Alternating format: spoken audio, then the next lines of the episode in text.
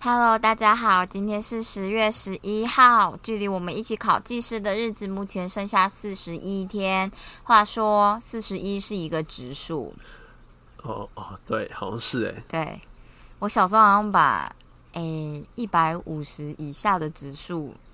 都背完以后，觉得很有趣，你有点猛，一会背到一百五，也是蛮厉害的。会吗？就是，嗯，但我我现在也是有点忘记我了，好像只背到一百，就像是我的九九乘法表有背到十二，哦，十二，对，这也是蛮少人。十二跟还有二十四有稍微背一下，我就记平方，但是我没有背什么十二乘以九这种的，我就没有背、哦嗯，一九六吗？啊。我是吗？我不知道，二九十八，哎，不对啊，靠乱腰，背痛。 一零八是不是好像是一零 八，一九六是二十四啊啦。 ？OK，对，好，破 功。 没有，就是我记得好像是我妈要求的，然后她说我之所以要背十二，好像还是二十四，好像是一天有二十四个小时，就背一下，哦然后顺便背一下几天之后你会经过几个小时这件事情。哦，对，然后因为十二跟二十四是两倍倍数的关系，所以一是被要求先背十二，所以其实哎十一因为很简单，所以你就顺便背一背而已，嗯这样、，对，好像好像是这样。怎么讲到这个？哦，对，四十一，嗯好，我觉41得很酷啊，四一四三四七，哦，就是不是嗯嗯因为小时候你就会觉得小时候学很多东西，你都会觉得有规律，然后对突然遇到植树的时候，发现干他妈没规律哎、其实也可以说，如果我说得出这是有规律的，我他妈就是数学很敏感的小天才了，哦，因为这就是因倍数的关系而已嘛。对对对摩干丹啊呐、对对对，但我不觉得，我就觉得他没有规律，所以我就是个普通人。 好，嗯，没错，我们今天下午呢去吃了一家冰店，叫做阿巴诺芋圆阿爸的芋圆，在对在顶溪那边有一家。在那个乐华夜市的旁边。对对对对对对对，蛮推荐大家去吃的，在夏天的时候啦。它真的很特别，它那个冰是有点像嗯是这片冰，蔗糖，然后一片一片的，所以它不是清冰的冰沙，这样它看起来很像是杏仁脆片，真的很像杏仁片。我那时候说，啊，我怎么有副杏仁脆片？然后发现，哦、是冰，靠腰是 冰，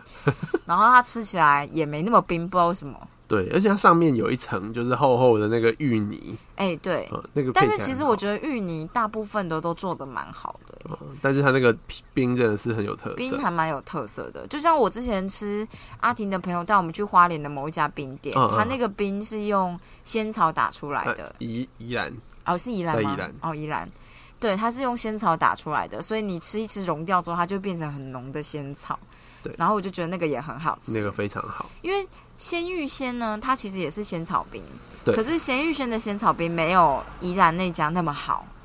我嗯觉是得。加多一点水，是不是？对，就鲜芋仙的可能水比较多这样，然后宜兰那家就是真的就是仙草，嗯，所以你吃完你就其实就是吃仙草这你样。把它放到溶掉，它就变成一块冻。对对对对对，我觉得很好吃。嗯然后其实我觉得鲜芋仙的芋泥也弄得很好啊。对啊，感觉芋芋泥这件事情没那么难。对对，就你选好芋头，然后够的够绵密，就超好吃对这，样我以前也会做。啊。对，阿婷以前也会做，我要追红玉乳的时候，有做给他吃。对，然后之后就没有 了，之后就没有了。我那还个记很得高刚，我之前就是 一直啊啊叫，说什么你都不做东西给我吃的什么之类的。在某一阵子，他突然做的第一次手作，就是为了给猫吃更多水，他做了猫草果冻。然后他们都不领情。对，然后我就觉得天哪，你第一次做果冻，居然也不是给我吃，是给猫咪吃。我想说你爱猫咪，我爱猫咪，对，但是你做猫的应该也要做给我啊。好的，我很抱歉。对，我觉得迟来的道歉 可以可以。 好的，总而言之，那一家冰的，就是它的呃招牌就是这个吧，对就是一百三十五块，其实三个人吃差不多吧。哦，它很大一盘哦呢、对啊，我觉得虽然是新北，然后阿婷觉得还是就是价位偏高，但我觉得算是 CP 值还蛮高的。真的是很特别啦，所以真的是值得吃。那个那个这片冰，对对对对我觉得还蛮特别的，大家可以参考一下。推推，没错，推推推推，不过它真的很大盘，对，记得不要自己一个人吃那一对盘。自己一个人吃掉你呃，你就吃完晚餐。而且我猜那个应该会比一般的冰更饱，因为它的冰是用蔗糖水下去做的，所以那底下的冰其实都是热量。可是平常的清冰也是清冰哦零，水啊，零零糖水，对啊，哦有就道是理，红糖而已，我觉得没有差。好吧，对，好的，阿婷错了，道 歉我不一定做，搞不好那个东西热热量真的比较高，也是有可能的、不知道。好，anyway，好了，反正就这样推荐给大家。好的。啊，我们今天要聊什么啊？哦，我先聊一下，就是就是我最近在看《法网》，《哦，对，法网》今年就是还蛮特别的，跟大家讲一下。为什么特别？原本《法网》是在五月底，哎、六月底，就是它会在夏天的时候办。哦但，今现年在是十月对，啊，因为疫情的关因为系，疫情的关系，所以它就延后。那延后就一次一路延到九月底、十月初这样。嗨嗨嗨，结所果以现在他就是十月初嘛。对，它在巴黎打，嗯，然后现在大家都冷的要死。 巴黎会冬天会下雪吧？会啊，所以但是现在还没下雪。对，但是他们晚上只要太阳一下山，就会降到十度甚至以下。嗯，而且听当然说夏天打的时候不是都三十几度嘛？是这样 吗？对夏天很热。那等一下网球选手在训练的时候会为了比赛下去训练天气吗？应该还是多少要适应。啊可是，有以前有网球赛是在冬天打的吗？还是几乎没有？一般会在冬天打的都会在室内，哦，很少会有在室外有还打暖的。气的室内，对，没没有什么，好像没印象有人这样子。就是一般冬天，就像是北半球的冬天会，所以那时候就到澳会跑网去对，跑去澳洲打。哦，对，所以一月的话，比赛都在澳洲。嗯嗯嗯嗯嗯嗯嗯，那这样不是对所有的选手来说都是第一次，对，有点猛，很大家冷都的第一次，穿上冷冷长袖。 哦，复健师感觉就是随时 stand by 哎，对，感觉很容易拉到。对啊，好哦。嗯，那还有什么很特别的？哦但是法国的球场，我不是听说有盖子吗？他们就是终于做了一个盖子。嗯，然后，但是他家那个屋顶虽然雨不会淋进来，但是风还是可以灌得进来。风呼呼的吹，嗯，然后还是很就是听说屋顶盖起来风还是很大，所以还是很冷。风对网球的影响大吗？其实不要太大的话，不会差非常多。 嗯，但是法网呢，在这几年不知道为什么风都超级大，尤其是前年吧，那前年就是在打四强的时候，那个夸张到就是那个球会在落地之后跳起来以后会再改变一下方向。真的假的？完全在考验就是球员最后一瞬间的那个感，跑，哎这个 你调跑整不跑能得力，动呢？就是也不是跑，就是啊，你会有。没有办法反应呢？就是你原本已球拍经转抓不转？到，对，抓到那个点了，然后正要挥拍拍，哎他挪了一点，然后你的腰先扭一下，然后再出， 然后不然就是你就会打到框，或者是你就会没办法发力。啊是不是有主头在某种某种程度微妙的调整这个赛局的制度呢我？看这个大概没什么有好处，这个主头感觉很难处理。啊，好吧，好吧，嗯好的不知道。反正哦今年还蛮特别的，所以大家都冷冷的打球，对，所以有黑马嘛，有适合冷冷的打球。啊，我不知道哎、啊，但是他是波兰人，就是一个波兰比较冷嘛，热吗？嗯比较北边啊，他就靠哦，在丹麦，嗯、在德国旁边，嗯嗯嗯嗯嗯嗯，嗯，然后她就是一个女生还是男生女？生，哦昨天拿下就是冠军，哦，然后她是一个十九岁的波兰女生，十九岁，以前大家都不认识这个人，但是她就一路过关斩将拿到冠第军。一次认识的时候就是冠军了，吓死人。对，而且她她自从八强打掉第一种子以后，她的赔率就直接升到全部人的第 一名，大家都觉得那你看起来就赢了，差不多要赢了呃而，且看她打球就觉得啊，她她会的赢实力跟大家真的有一段差距。真的假的？为什么可以？所以是天才型选手吗？我觉得也不一定是天才，我觉得这个就是我要说的那个网女女网，他们阿婷，阿婷之前跟我讲过，我来试着讲讲看嗨。她说，女网自从出了小薇，小嗯薇叫什么名字？小威廉斯，小威廉斯，就是小威廉斯很壮嘛，他像战车一样在球场上面开来开去，所以呢，就是以前就算很有技巧的打球，也会被他打爆，因为他就是力量胜过于一切，领就是压。哎，站在顶端的力量的顶端压榨大家对，所以从他之后的女网都会练习每个女生的的的的力道，的力道，所以重点就是打球很有力，可是精准度就不足，这样，所以阿婷就觉得女网就不好看，因为他们看起来没有用脑在打球，大家都硬靠大家都在拼球啦，哦拼球大家都好像就是今天看骰骰子骰到多少，如果今天骰到一个六，那就每一球都靠在边边角角，然后都进，然后有时候就之前最难看的就是，呃，之前有一个拉脱维亚的吧，就是一拉个脱维亚一个蛮年轻的女生，她在有一年的法网就一次拿到冠军。嗯，然后那一次真的是有够神，她怎么打怎么进，她打进去的球根本没人跑得到，因为她都打超大力，然后打在超角落的地方。超大力就是让球速变很快的意思吗？对对对，哦，然后她就是真的打得很准又很强。那后来嘞，后来她就是之受后伤了吗？没有过了几场比赛以后就落赛了。她有时候真的超级烂，她会完全一颗球都打不进，然后就直接被人家六比零六比零这样子。所以他是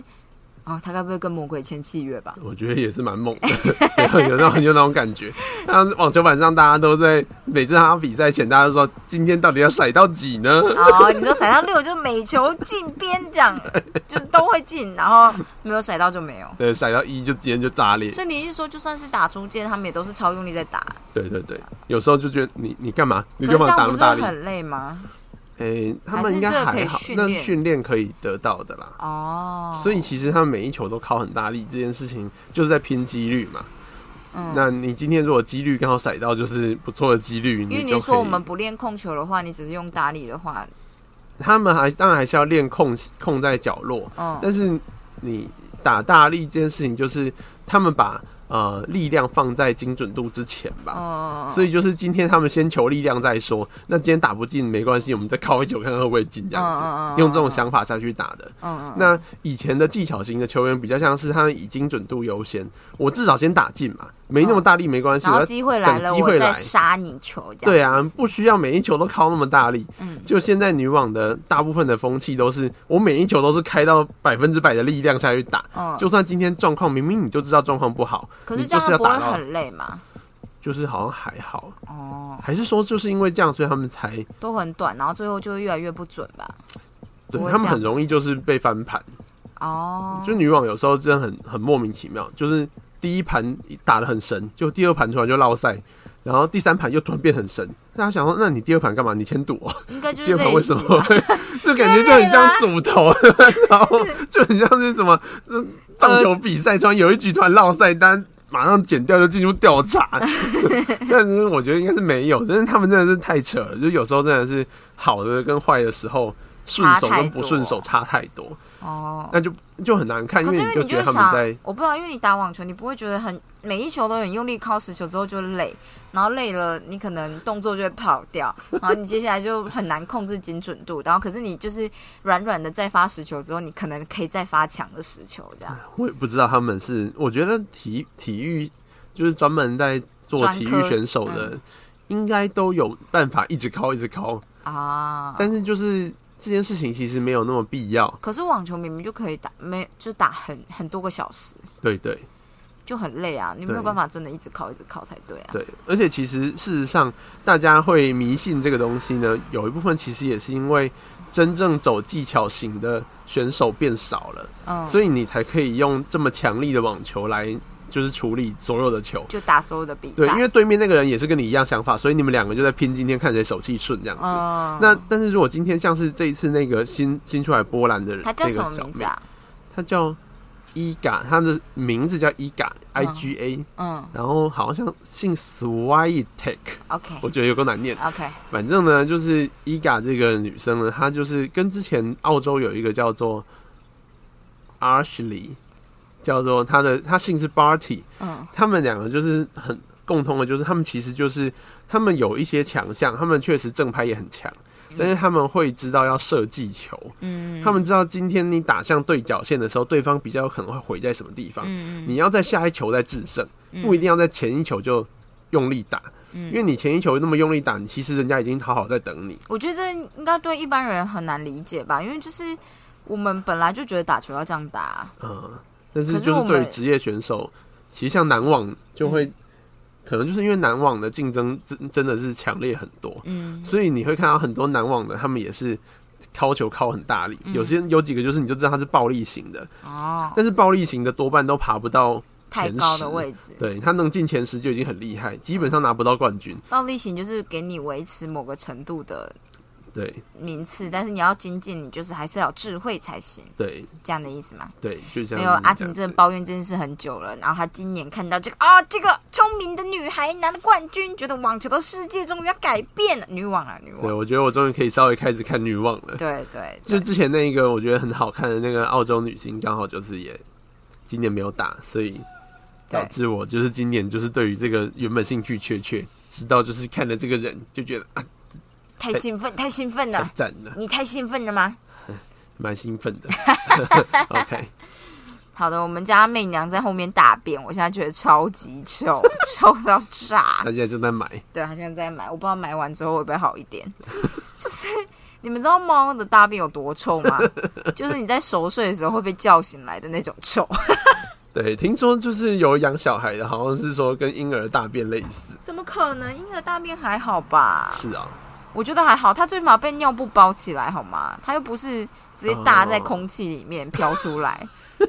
就猫咪的大便就是这样啊，很多猫很贱，它们不买，然后你对半夜睡觉的时候会突然被臭醒、欸，这不是开玩笑的。因为我以前就觉得是不是我太敏感，后来好像去林继廷也是养猫的朋友这样，然后他也说一样的事，我就想说，干，真的就是这样，就是气味太浓烈的时候，你的身体会呈现一个啊有怪味道，你快点起来。真的超 臭。然后你就会起来把大便清 掉。好，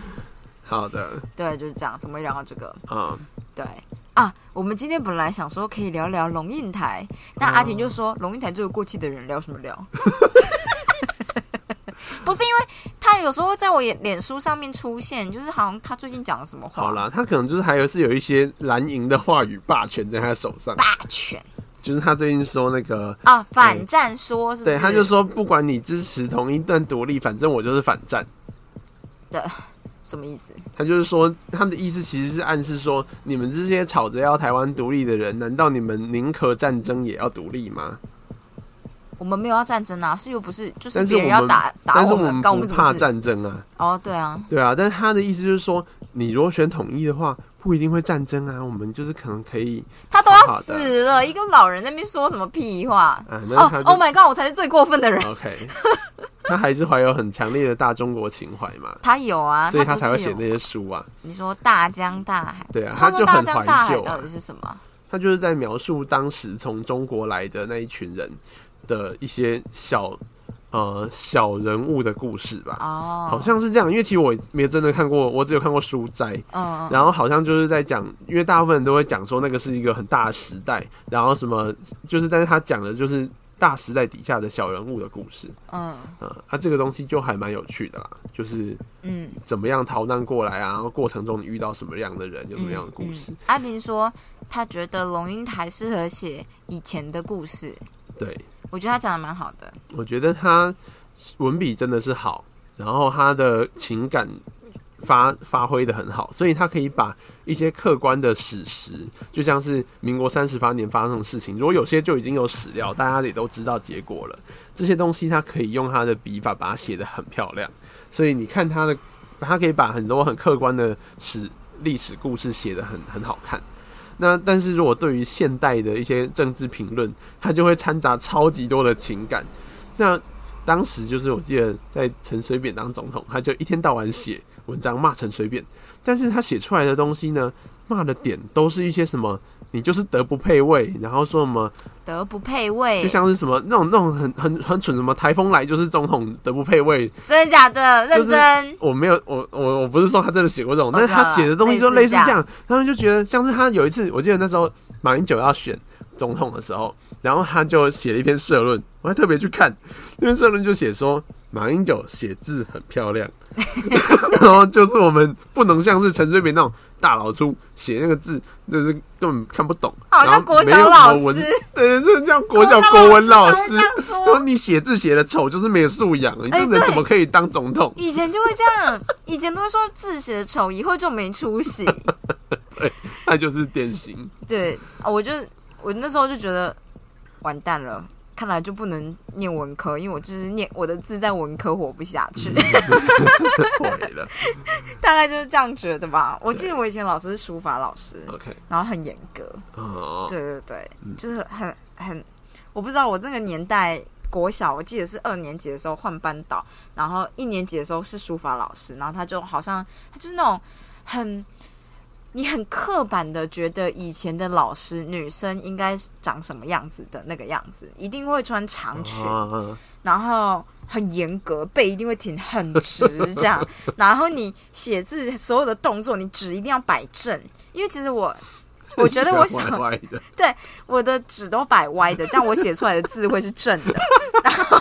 我就很常被骂，所以导致我就是可能老师要来的时候把纸摆正，然后老师走背背对你的时候就把摆歪一点，因为这样字才会正啊。你字要写歪，你也是被骂你好 爆。我真的记得这样，就是对，我国小五年级的时候，就是刚转学，然后国小转学一次，然后转学过去以后，因为我以前在小学班上都是第一名，嗯然后转学过去前三个学期我也都是第一名，嗯，然后但是就是到下学期五年级下学期的时候，我们班导是国文老师，嗯他好像就觉得我字太丑，所以他就把作文吗？他就把就是他就说我们之后排名不能只排月考的成绩，还要要把平常的作业成绩也加进去算。嗯嗯嗯，然后因为我作业成绩他都给我很低，因为我字很丑， 所以我就是下学期就再也拿不到第一名了。哦，然后我妈为此很生气，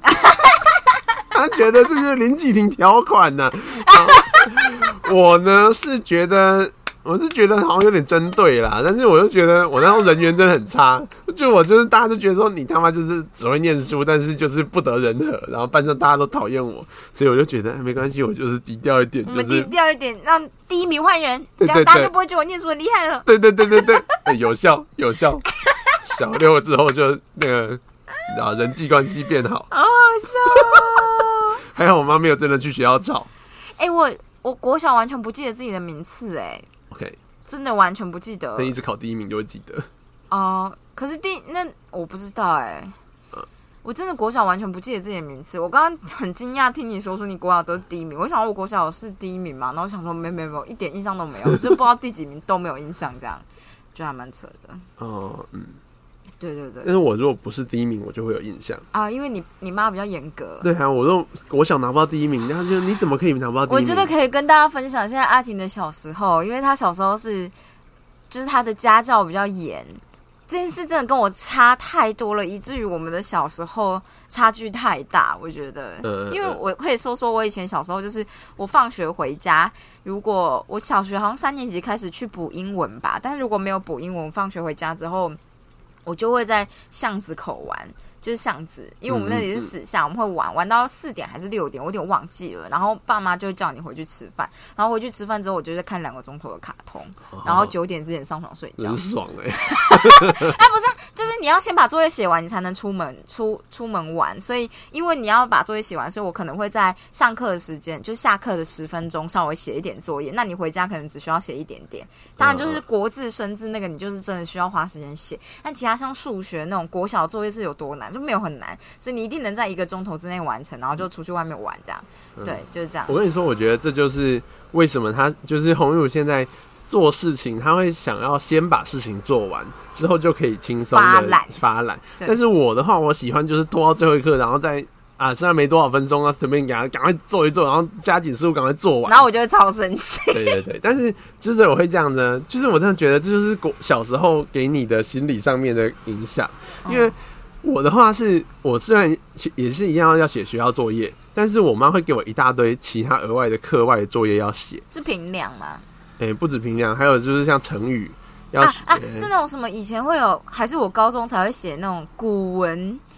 古嗯文什么常识啊见，不是不哦是，古文观止是念的吧？就是有一些是，呃，有一些是额外的，国学常识这对种。对，国学常识啊嗯，Oh my god，你居然讲出来！我应该那时候没有国小没那么深啦，对啊，但国小小就是学一些成语啊，哦就是他要额外给我写成语的那个习题，然后还有，反正每一科几乎都有额外的东西要写，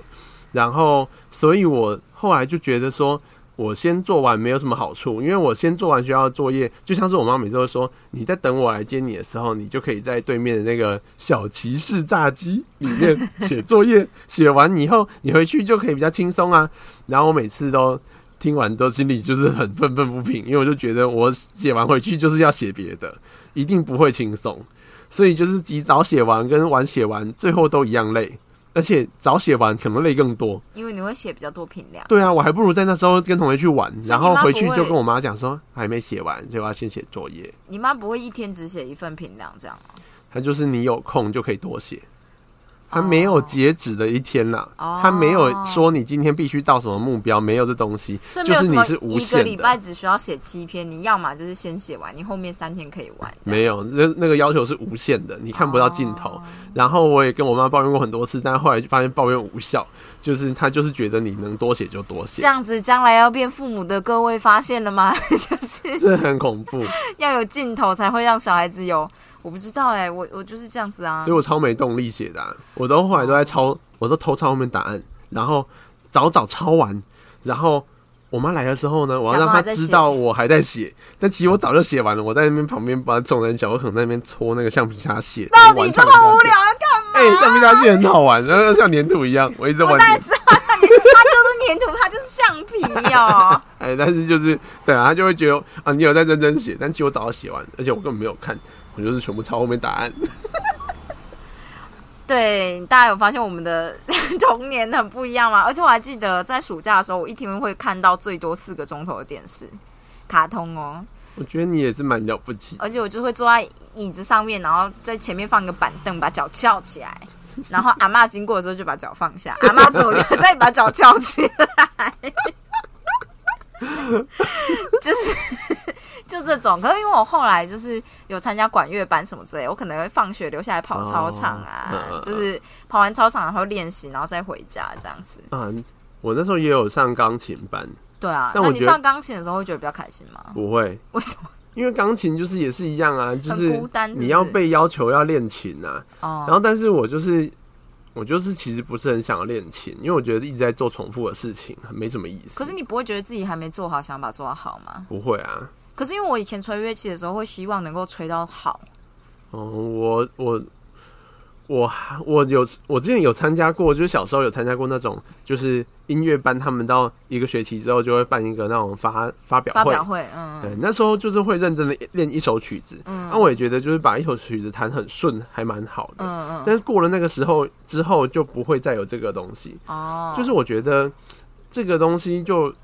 可能跟每一个教音乐的，方式老方师式的方式吗？可我能也不是知道因为他们在教的时候比较像是在带科班的学生的感觉，嗯就是他会希望你把基本功练好。练实，对，但是对我基本功根本就不想练，我觉得超无聊。然后我就觉得为什么我不能就是弹一些我喜欢的曲子？我觉得基本功超级难诶、就是就超我难小时候啊吹乐器的时候，很认真在练基本功，嗯，然后就是，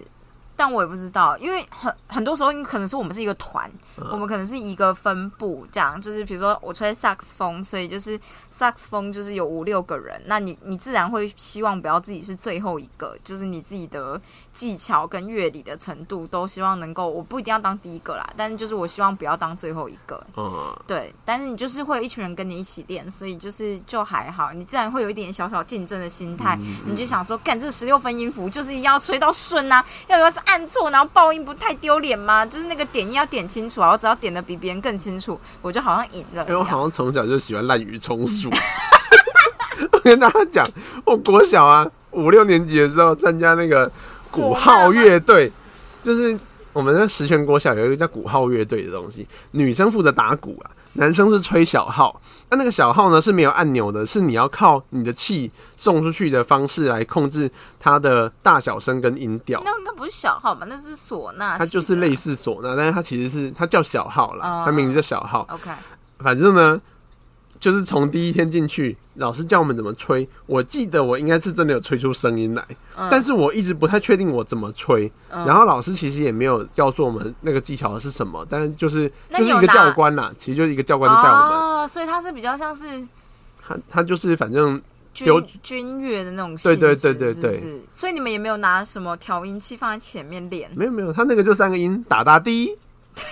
他就有三个音打打滴，然后也不用调音。 OK，然后用调音真的很酷啊，嗯其实我真的不知道怎么控制打打滴这三个声音，所以你有时候会就是低，有时候就是打这样。我只记得我吹的吧，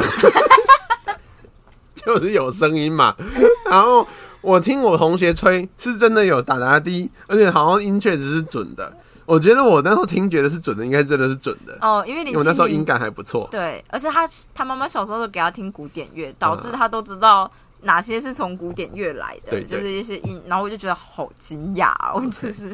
对，对请好继续你的打打的，总之呢，我就是每个早上我们会在石泉国小旁边的那个公园里面练，然后大家就在叭叭叭叭叭，它真的超级吵，因为大概有四五十个人一起在那边扒那个小号，然后哦，我真的觉得旁边那些住户啊也是蛮了不起 的，这个真的有够吵，但我总觉得就是小朋友很可爱吧， 就是毕竟教官带一群小朋友来那边叭叭叭，也半小时就过了，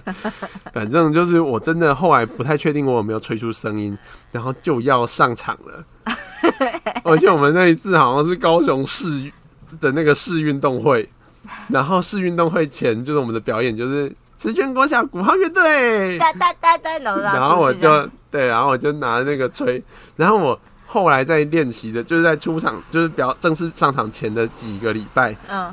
我因为那时候老师就叫我们要吹，一起吹嘛，嗯验收的感觉，嗯，。然后我就真的不太确定我到底是真的有吹到那个音，还是我根本没发出声音，因为老师也没有来盯我，老师也没有说你吹错，所以我一直无法了解是哪一个极端，是我吹的太好跟大家都一样呢，还是我没有发出半点声音，所以也没问题好奇怪哦，我后来就认真觉得我搞不好真的没发出声音因为，乐器会震动，你会感觉吧，会麻啊、会。有有啦，应该有吧。有， 好荒谬哦。OK OK，冷静冷静，对好对的对总对，之，我觉得我就是滥竽充数代表。我觉得我搞不好真的没吹出声音来，而且我后来真的那时候上场表演完下来以后，我真的超紧张的，因为我真的不知道我到底是吹出声音还是没有，而且我很怕我真的吹出声音来，因为我觉得我吹出声音来一定不是打打的，我一定就是叭叭叭叭叭叭叭叭叭叭叭，然后大家都有音调高低，就我在那边叭叭叭。好荒谬哦，无法无法想象。对，而且我好像也没有想要精进的 意思。对我感觉得出我只是来怕。出糗，我怕出糗，但是我没有想要精进。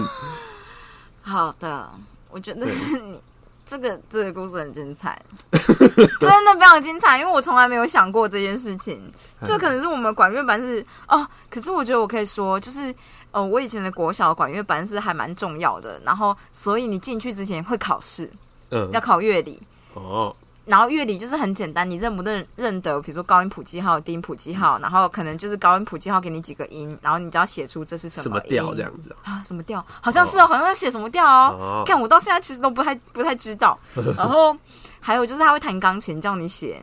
是什么音这样。但我就是一个路人呐、就是我妈从小就是从头到尾都没有训练过我这个东西，这样，嗯所以我就作弊进去的，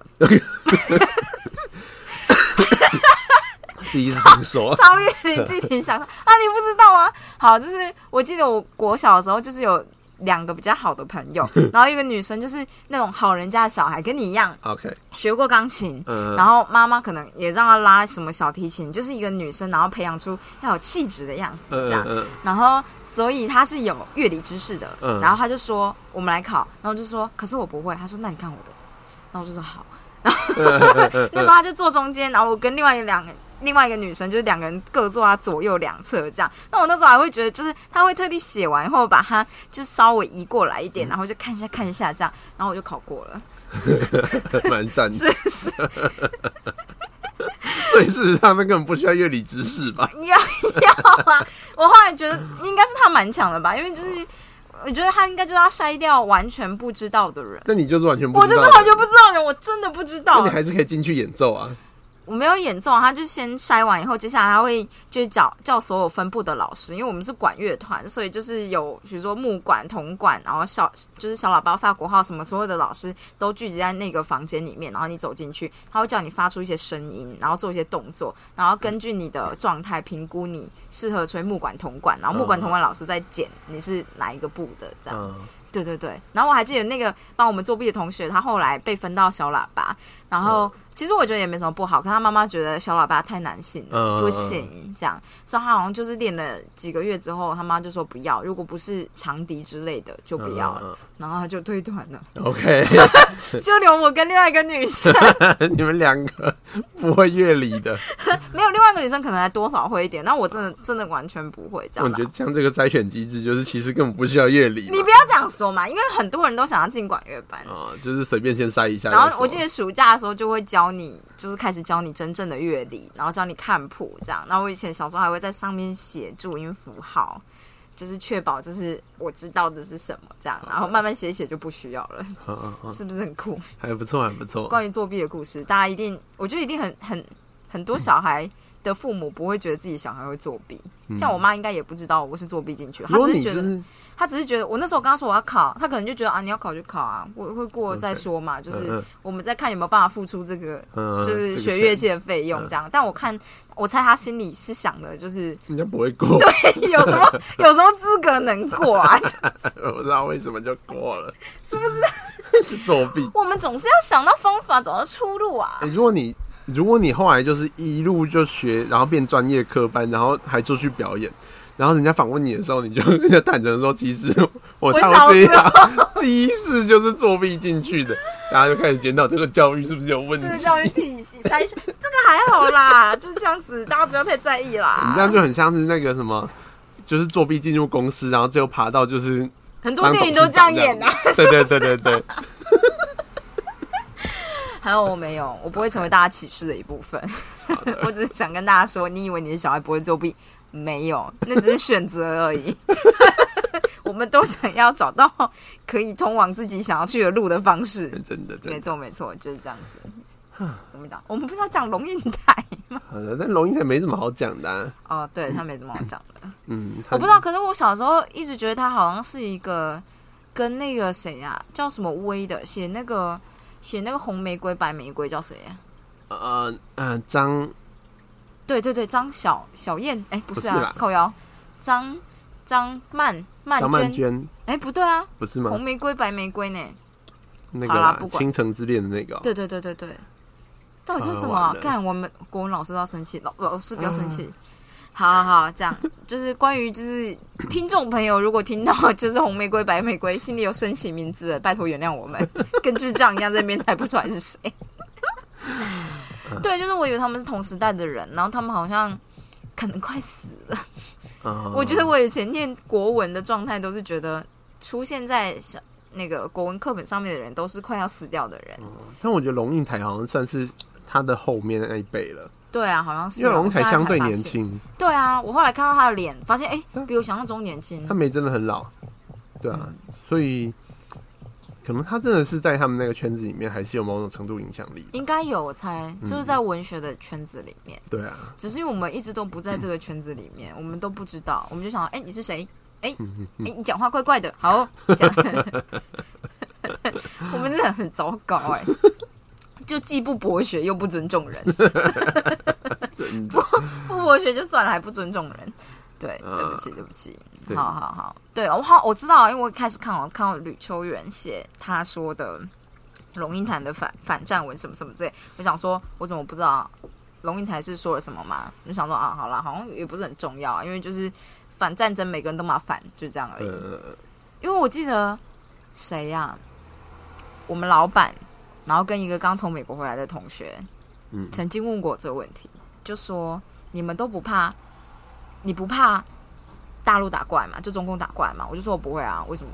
就我是认真的，就是他们是很认真的问这嗯样，然后他们好像认真觉得你们，呃，有一点点就是可能不知道为什么我是被当成台独分子嘛，一定是你吧？啊，因为我没有什么特别台独的感觉啊，我就觉得我是属于维持现状的人，因那为我就觉得台独啊， OK，对我就觉得，可是我不会觉得一定要怎么样啦。嗯对，反正有可能是我位阶不够高，我所谓位阶不够高，就是我不到政府官员或需要管事的程度，所以嗯我不知道名字这件事情的差异的影响。还有，因为它不会影响到我本人，所以就是我我现在的目目前的状态就比较接近啊、就是嗯现状派，对，就现状派这样，的哎所以我也没有真的那么台独，但嗯但我们老师好像老板就觉得我好像是比较偏台独的人。哦，嗯嗯，，可能因为是阿婷吧，阿婷会一直分享文章。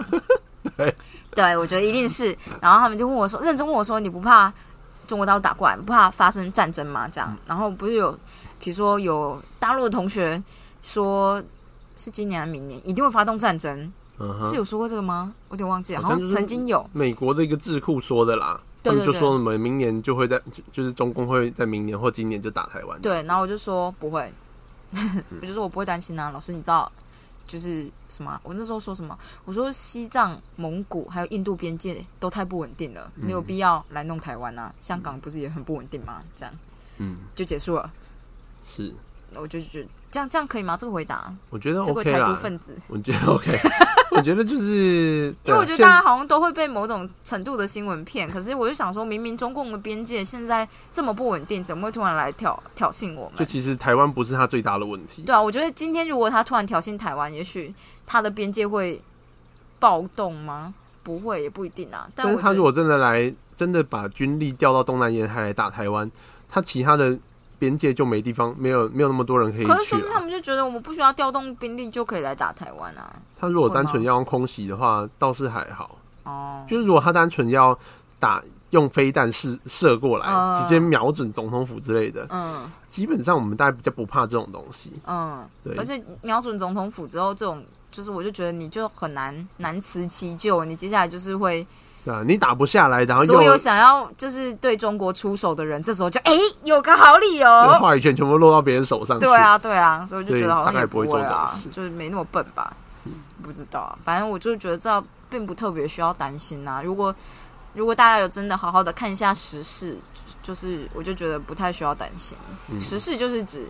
边中国边界的那些国家跟他们之间的状态啦，我是这样觉得。嗯对但其实我平常也不看，都是阿婷一直讲，一直讲，一直讲，一直讲。 ，OK，对，台独分子。对。啊，我该不会真的被归类为台独分子了吧？好像也没什么差啦，就是这样子。我觉得如果有些人，就是有些人就会问说，那就是你你们宁可就是呃，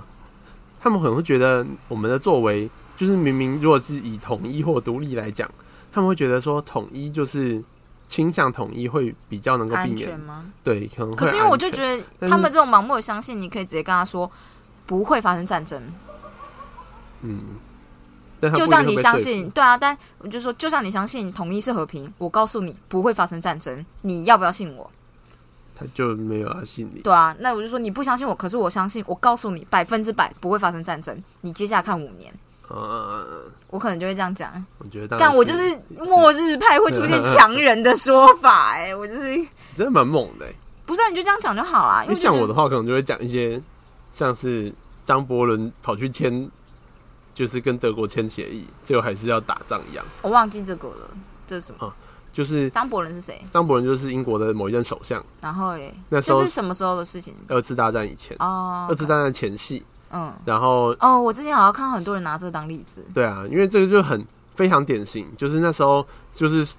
大家都知道纳粹德国想要并吞整个欧洲啊，嗯，但大家就想说，哎、还是我们现在签个协议，可能他们就不会那么那么进去。哦，然后然后他们那时候，他们那时候就是想要拿拿捷克，就是拿杰克来换，对，因为那时候就是苏联，也、不是苏联，那个纳粹德国就是想要拿到，就是就想要取得就是呃捷克的一部分土地，嗯那个地方好像叫就是苏台苏台区，嗯，然后就那时候就是呃他们就几个大国，法国啊、英国啊，嗯就跑去，然后就说好啦，要不然这块给你，嗯而且就是纳粹，就是纳粹说要的是捷克的土地，但是嗯去协商的居然不是捷克人，嗯就是是其他国家说好啦，要办这块给你。嗯就像是今天就是中国说，我们就是直接占领就是马祖，嗯，然后就是就美国出来美，国出来说好啦，就给他。 就然后靠台湾人腰就觉得靠腰啊，是我的地，你那边靠腰。但是就是，总之呢，这件事情发生了以后，过没几年，就是呃，纳粹德国就发明了发动了全面战争，而且第一个就先打隔壁的就是法国，直接把法国打下来，哦，然后英国也有一个被大空袭，在那边打爆这样嗯子。嗯嗯，嗯，对，就是所以后来才会出现那个很有名的那一句话，就是就是你逃避战争，最后还是会找上你。哦，不是就因为我觉丘吉尔得讲的，今天就是你要看你在跟谁讲话。如果你今天是跟愿意听你讲话、知道你要说什么的人跟你讲，但你就可以讲这种理论性的东西，或是你看一下历史的教训，你能够借鉴这样。嗯然后，可是如果你今天是跟很害怕的人讲话，你就要直接给他一个信念说不会。我觉得你说的对， 因为我跟你说，就算真的发生，那又怎么样？那就怪我身上嘛，可以啊，靠呀，可以啊，可以，没问题啊。因为我觉得这还好啊，因为你其实很多事情 都是这样，就你是没有就算怪我绝对身上又怎么样？嗯因为名跟利在我身上又不受用。嗯当然，我今天如果是政客，我觉得也还是一样，就我还是会讲这样的话。嗯嗯嗯，对对对，别人可能下面就有人说你凭什么凭什么，但是很不稳定的内心的人就会被安定，这样就可以了。嗯我觉得是这样子。但我不会当政客，大家放心。 OK，对，大概就是这样子。哎，怎么讲到这个啦？好好好，嗯还是我很适合当政客，但我不要，我不要。好，好好的。 怎么不过我觉得确实这件事情对台湾现在的状态是重要的啦，就是大家要要安定精神这件事情是重要的。就是台湾最大的危机其实是大家有时候心态还不是很稳定，就像是今天如果真的哪一天战争发动的时候，我们到底有多少人是真的会觉得要打来打？哦，就是我就是会觉得要打来打对人，，但是有些人可能不一定会这么稳定，嗯就像是有些人可能当战争还没发发生的时候，他们喊得很大声，但是当战争真的濒临濒临城下的时候，像是今天搞不好他们真的开一台战机跑过来，然后在东部丢了一颗炸弹这样子，嗯嗯有些人可能就动摇了，嗯嗯他们觉得说是不是还是投降算嗯了？嗯嗯，总之嘛，战争故故事就是以前的三国故事很多嘛都这样子，嗯就是只要濒临城下，有些人就会想投降啊。嗯所以我觉得对大家来说，就是那个心灵上面的安定、稳定感是很重要的。要不然人家其实根本还没有真的打你，他就只是随便乱你一下，你就整个就是民心都动摇了。嗯然后政府原本想要强硬的对对敌对抗的，结果就因为就是民意整个动摇，所以就变得没有办法做。嗯，可我觉得台湾人感觉会民意动摇啦。嗯，但是就是所以就是慢慢要建构啊。嗯，因为我觉得就看老年人的比例吧，因为年轻人当然会相对觉得我们会愿意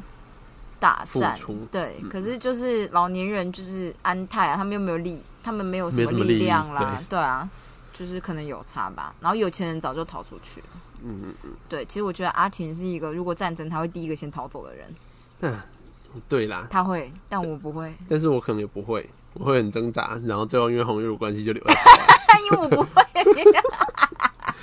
对啦，会有点想逃跑。我想说啊，就是国父当初革命的时候，其实也是逃到国外去，可以，然后我觉得你只汇要钱回来够有钱，你就逃出去汇钱 回来，这件事我可以接受，因为这是变相性的帮忙，什么事情都要有 钱，啊这件事超重要的。对啦，但是我就觉得这个好像在安慰自己而已。不会不会，这很重要，但你要确保钱进得来才好行啦。，我要确定我够有钱才可以对对对有资对格嗯对，我们在讲什么？又不会发生战争，不会发生战争，我跟大家说，我是觉得中共不会傻到做这件事因。为做这件事还没有什么立即的好处，除非他今天内部的稳定性差到一个程度，然后他们需要民族信心。其实我觉得，可是我觉得民族信心这件事情，